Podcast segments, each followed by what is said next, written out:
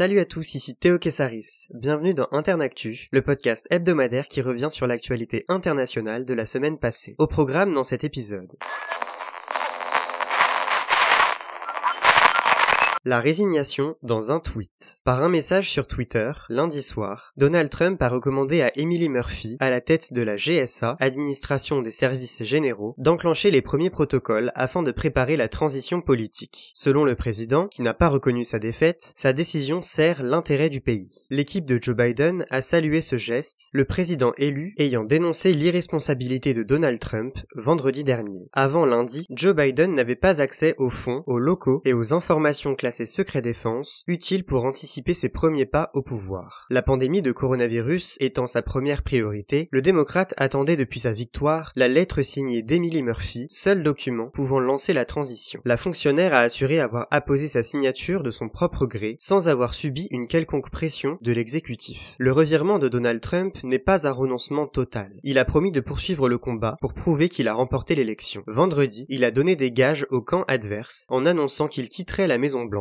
si les grands électeurs votaient pour Biden le 14 décembre. Son adversaire n'a pas perdu son temps. Lundi, il a annoncé les noms des premières personnes qui composeront son administration. Anthony Blinken a été nommé secrétaire d'État. Ce francophone francophile de 58 ans était conseiller adjoint à la sécurité nationale entre 2013 et 2015 sous Obama. John Kerry, ancien secrétaire d'État d'Obama, endosse le poste d'émissaire spécial pour le climat. Il est le signataire des accords de Paris de 2015. Biden a placé la diversité au premier plan. Avril Haines est la première femme à devenir directrice du renseignement national, Alejandro Mayorkas, le premier latino à la direction de la sécurité intérieure. L'afro-américaine Linda Thomas Greenfield obtient le siège d'ambassadrice à l'ONU quand Jake Sullivan, proche collaborateur de Biden, est nommé conseiller à la sécurité nationale. Mardi, l'ancienne présidente de la Fed, réserve fédérale américaine, Janet Yellen, a été choisie comme secrétaire au Trésor. C'est la première femme à ce poste. À noter que Trump a gracié son ancien conseiller à la sécurité nationale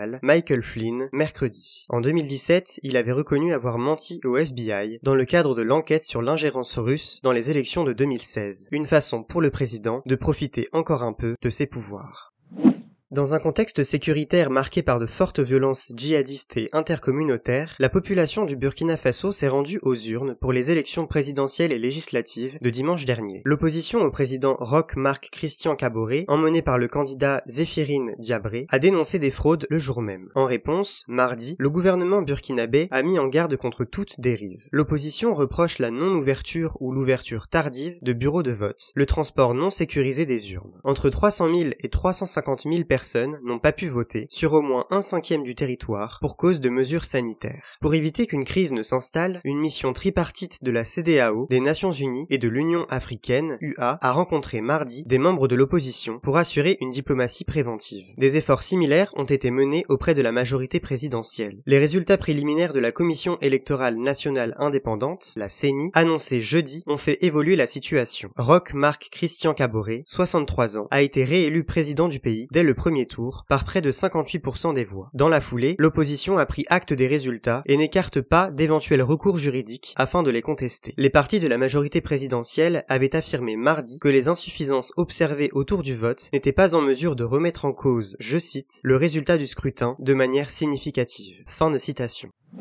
Les violences faites aux femmes ont été dénoncées dans de nombreux pays à l'occasion de la Journée internationale des Nations Unies pour l'élimination de la violence contre les femmes, mercredi. La crise sanitaire aggrave les agressions. Le confinement a fait augmenter les plaintes pour violences domestiques de 30% à Chypre, 33% à Singapour ou encore 25% en Argentine, d'après les données de l'ONU Femmes. Durant cette période, et alors que les confinements sont à nouveau adoptés par de nombreux pays, les femmes se sont retrouvées à huis clos, leur agresseur étant le plus souvent leur conjoint. Plusieurs associations marocaine alertait déjà en avril dernier sur le fait que la maison est le lieu le plus dangereux pour les femmes. D'après l'ONU Femmes, les mesures restent insuffisantes au niveau mondial et ne facilitent pas le dépôt de plaintes ou l'écoute des victimes. En juillet, les Nations Unies ont averti que 6 mois de restrictions sanitaires pouvaient conduire à 31 millions de cas de violences sexistes supplémentaires dans le monde. La lutte contre les mutilations génitales féminines et les mariages forcés est aussi un enjeu direct. Des manifestations ont dénoncé cet état de fait mercredi en Italie, en France, en Roumanie Ou au Liberia. L'Amérique latine s'est aussi illustrée. Au Venezuela, où les féminicides sont en hausse de 36% par rapport à 2019, des dizaines de femmes ont exprimé leur colère devant le palais de justice de Caracas. La ministre de l'Intérieur mexicaine, Olga Sanchez, s'est engagée à mettre fin, je cite, au machisme qui tue près de 3800 femmes chaque année dans le pays. Fin de citation. L'impunité contre les auteurs de féminicides y est élevée, la moitié des meurtres faisant l'objet d'une condamnation. À Santiago, capitale du Chili, 2000 femmes ont répété la performance intitulée Un violador en tu camino, un violeur sur ton chemin en français. Cette chanson et la chorégraphie qui l'accompagne ont été créées il y a un an par le collectif féministe Las Tesis, avant d'être empruntées par des milliers de femmes dans le monde.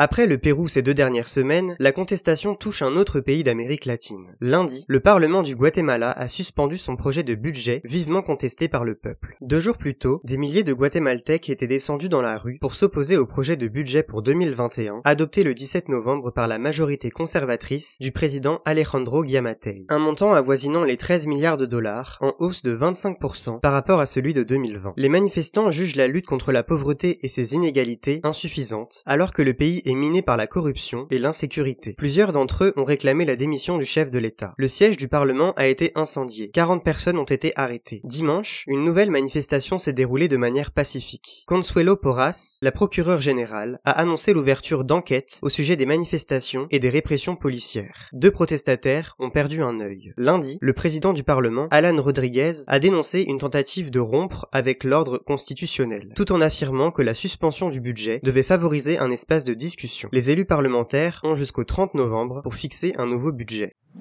En Afghanistan, mardi, s'est tenue la sixième conférence des donateurs. 70 pays ont participé à cet événement, organisé en visioconférence depuis Genève. Elle vise à soutenir l'effort humanitaire alloué à la population afghane. L'Afghanistan est un pays en proie au désarroi. Les réseaux de l'électricité, de l'eau et d'Internet y sont défaillants. Pour les développer, il dépend de la générosité de la communauté internationale. Mais face à l'épidémie, l'État afghan a dû utiliser une partie des fonds qui devaient servir à son développement. 70% de la population vit en dessous du seuil de pauvreté. À l'issue de la conférence, les donateurs se sont accordés sur le chiffre de 12 milliards de dollars à verser. La contrepartie au paiement doit être la résolution des violences au sein du pays. Le terrorisme de l'État islamique et d'autres groupes accentuent la misère des citoyens. Antonio Guterres, secrétaire général de l'ONU, a déploré la persistance des attaques dont la population est victime. En ligne de mire, un cessez-le-feu immédiat avec les talibans. Les pourparlers de paix, en dépit de leurs difficultés à se concrétiser, sont toujours l'objectif du président afghan Ashraf Ghani. L'annonce du retrait des soldats américains du pays la semaine dernière pourrait être le signe d'une future incertitude.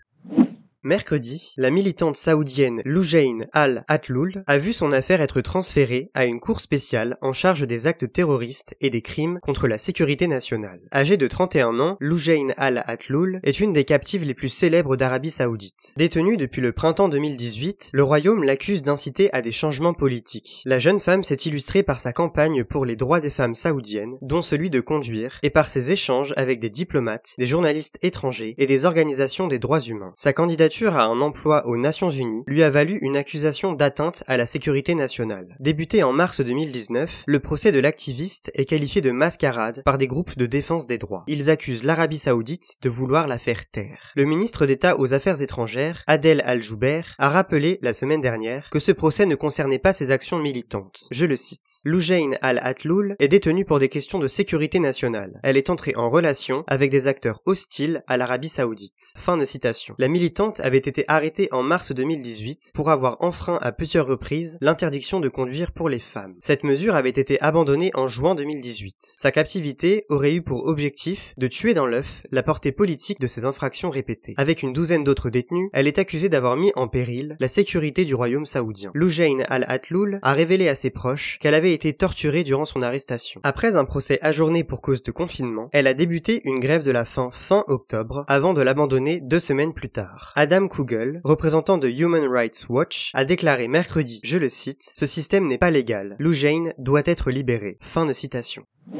Le conflit entre l'Éthiopie et les forces de la province du Tigré ne cesse de rythmer l'actualité africaine. Lundi, le président du Tigré, Debretsion Gebri Mikael, a rejeté l'ultimatum lancé la veille par le premier ministre Abiy Ahmed qui exhortait les soldats tigréens à quitter la région sous 72 heures. Après l'échéance de l'ultimatum, le dirigeant a ordonné, jeudi, le lancement de l'offensive contre Mekele, capitale du Tigré et siège du gouvernement du TPLF, Front de libération du peuple du Tigré. La ville de 500 000 habitants est encerclée depuis lundi. Après une vingtaine de jours d'affrontements, la communauté internationale est peu à peu sortie de son silence. Les organisations de défense de droits de l'homme ont rappelé que le droit humanitaire international prohibe l'attaque délibérée contre des civils, considérés comme un crime de guerre. Les efforts de médiation de l'Union africaine sont soutenus par les États-Unis, la France et l'Union européenne, comme l'a fait savoir son haut représentant pour les affaires étrangères, Joseph Borrell, le week-end dernier. Le Haut Commissariat aux réfugiés de l'ONU a demandé, je cite, un cessez-le-feu temporaire immédiat, fin de citation, mardi, pour initier l'ouverture de corridors humanitaires. Le Conseil de sécurité de l'ONU a tenu sa première réunion sur le conflit mardi. Aucune déclaration commune n'en est ressortie, les Européens s'inquiétant des violences ethniques et exigeant la protection des civils. La couverture du conflit demeure complexe. Peu d'informations parviennent alors que les télécommunications du Tigré sont coupées et que les bilans des combats sont partiels. Le chiffre suivant est donc à prendre avec prudence. Au moins 600 civils auraient été tués par une milice tigréenne dans la ville de Maïkadra le 9 novembre dernier, selon une estimation de la Éthiopienne des droits de l'homme. Les témoignages contradictoires à propos du massacre se multiplient, ce qui complique le travail des journalistes correspondants.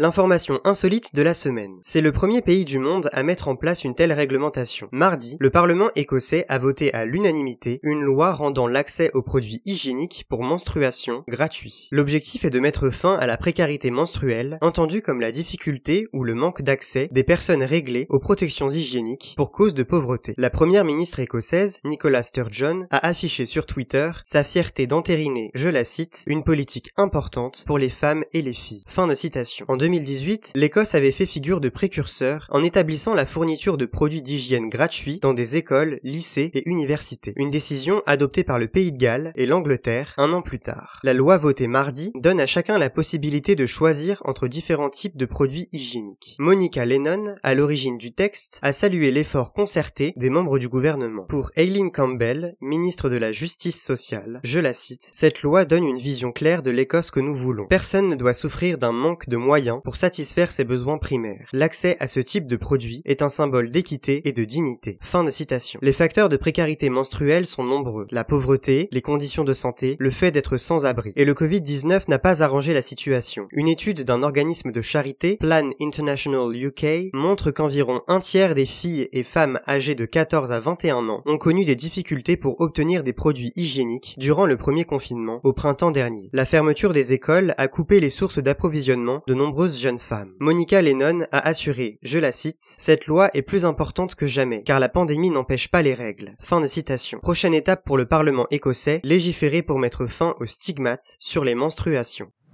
Ce chiffre maintenant 286. C'est le nombre de personnes tuées ou blessées en 2019 suite à des attaques perpétrées par des armes à sous-munitions. Ce chiffre était de 149 en 2018. La Syrie est le pays de 219 des victimes concernées. Ces données sont issues d'un rapport publié mardi par la coalition d'ONG baptisée Campagne internationale pour l'interdiction des mines terrestres. Le document revient sur les 10 ans d'application de la Convention sur les armes à sous-munitions, entrée en vigueur en août 2010 et signée par 30 pays en 2008. Aujourd'hui, le nombre de signataires s'élève à 110, parmi lesquels aucun n'a utilisé ce type d'engin meurtrier. Le rapport est publié dans un contexte d'accusation mutuelle sur l'usage des armes à sous-munitions entre l'Arménie et l'Azerbaïdjan suite au conflit qui les a opposés au Haut-Karabakh. Michel Bachelet, haut commissaire des Nations Unies aux droits de l'homme, a enjoint les deux camps à rejoindre la convention de 2008. Alors qu'elles sont larguées, les armes à sous-munitions lâchent elles-mêmes des plus petits explosifs, ayant pour but d'atteindre plusieurs zones d'envergure en une seule explosion. Leur trajectoire est aléatoire ce qui fait des civils les principales victimes. Certaines bombes n'explosent pas et restent durant des années fixées au sol, jusqu'au jour où des enfants les découvrent et en font les frais. Le rapport indique que 4315 attaques de ce genre ont été recensées dans 20 pays entre 2010 et 2019, la Syrie écopant de plus de 80% d'entre elles. Malgré les démentis de la Russie, l'allié du président syrien Bachar el-Assad, des restes d'armes à sous-munitions de fabrication russe ont été trouvés en Syrie. Si les États-Unis n'ont pas signé la convention de 2008 interdisant l'usage l'usage des armes à sous-munitions, ils en ont restreint leur recours. C'était sans compter sur Donald Trump.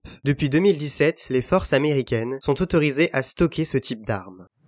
Coup de projecteur sur la personnalité de la semaine il risque une peine de prison. Joshua Wong, militant pro-démocratie hongkongais de 24 ans, a été placé en détention provisoire lundi avec deux autres militants. Ils ont tous les trois plaidé coupables pour leur rôle dans les manifestations qui ont secoué Hong Kong en 2019. L'ancienne colonie britannique, semi-autonome, a connu une crise politique sans précédent. Des milliers de protestataires contestaient l'influence de la Chine. Obéissant à l'autorité de Pékin, l'exécutif hongkongais n'a pas cédé aux revendications des manifestants. Joshua Wong, Ivan Lam et Agnès Cho sont poursuivis pour leur participation à la manifestation survenue le 21 juin 2019 devant le quartier général de la police de Hong Kong. La décision du tribunal doit être rendue le 2 décembre. Joshua Wong s'illustre dans la lutte politique depuis plusieurs années, malgré sa jeunesse. À 13 ans, il s'est opposé à la construction d'une ligne à grande vitesse reliant Hong Kong et la Chine. Ce combat a été vain. En 2011, il cofonde un groupuscule étudiant, Scholarism, qui obtiendra gain de cause au sujet d'un cours de patriotisme chinois que Pékin souhaitait imposer. La même année, âgé de 15 ans, Joshua Wong entame une grève de la faim pour contester l'action du gouvernement local. Sa notoriété mondiale est due à sa participation au mouvement des parapluies en 2014. Assurant face aux caméras, il s'impose comme une figure phare des contestataires juvéniles. Il y a 6 ans, les manifestants avaient occupé le centre de Hong Kong durant 79 jours, réclamant la fin des ingérences de la Chine. Joshua Wong est aussi poursuivi pour avoir assisté, malgré une interdiction due au Covid-19, à la veillée annuelle en souvenir de la répression de Tiananmen en 1989. Et voilà, c'est la fin de ce numéro d'Internactu. On se retrouve la semaine prochaine pour un nouvel épisode, et en attendant, restez informés.